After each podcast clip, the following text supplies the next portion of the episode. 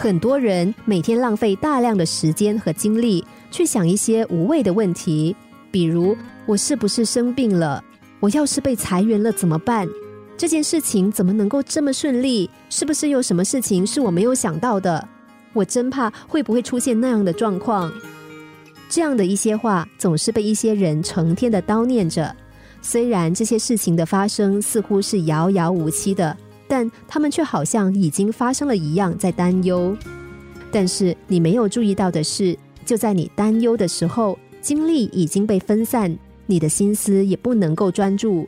或许本来应该创造的成功，就这样和你擦肩而过。这对于一个人的成功是没有任何好处的。美琪刚刚和丈夫买了房子，没有想到公司就因为业绩下降，要进行人员调整。他很担心自己是在这裁员名单上，如果一旦被裁员，自己怎么样应付房贷呢？很长一段时间里面，他都精神恍惚，身体也开始出现状况。于是，在接下来的工作中，他常常犯下一些错误，把一些重要的数据算错，给老板汇报工作也是心不在焉。好多次，他都想问老板会不会裁掉他，但还是没有说出来。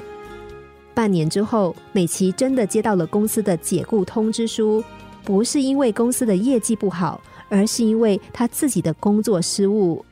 原来在裁员名单上根本没有他的名字，但是他由于自己陷入了焦虑之中，导致精神状态不佳，在工作中连番犯错，最终收到了公司的解雇通知。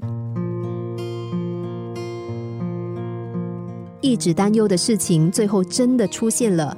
不过，此时的美琪反而觉得心情轻松了很多，已经是最坏的结果了，也就不用再担忧更差的情况了。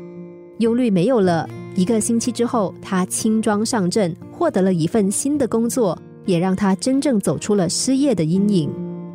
忧虑让她本来不应该失去的工作失去了，而轻松则让她获得了新生。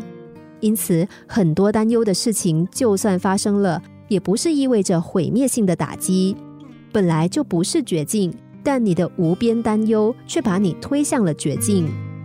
忧虑的事情并不可怕，而忧虑的情绪却十分可怕。实际上，忧虑是一种来自内心的感受，这是一种主观上判断没有了希望的想法。人生不会总是平坦，很多时候也会有失败、有挫折。如果无缘无故的为他担忧，陷入了绝望，那么结果最终很有可能让你变得忧虑。所以放下忧虑的负担，轻松生活吧。心灵小故事，星期一至五晚上九点四十分首播，十一点四十分重播。重温 Podcast，上网 U F M 一零零三 t S G。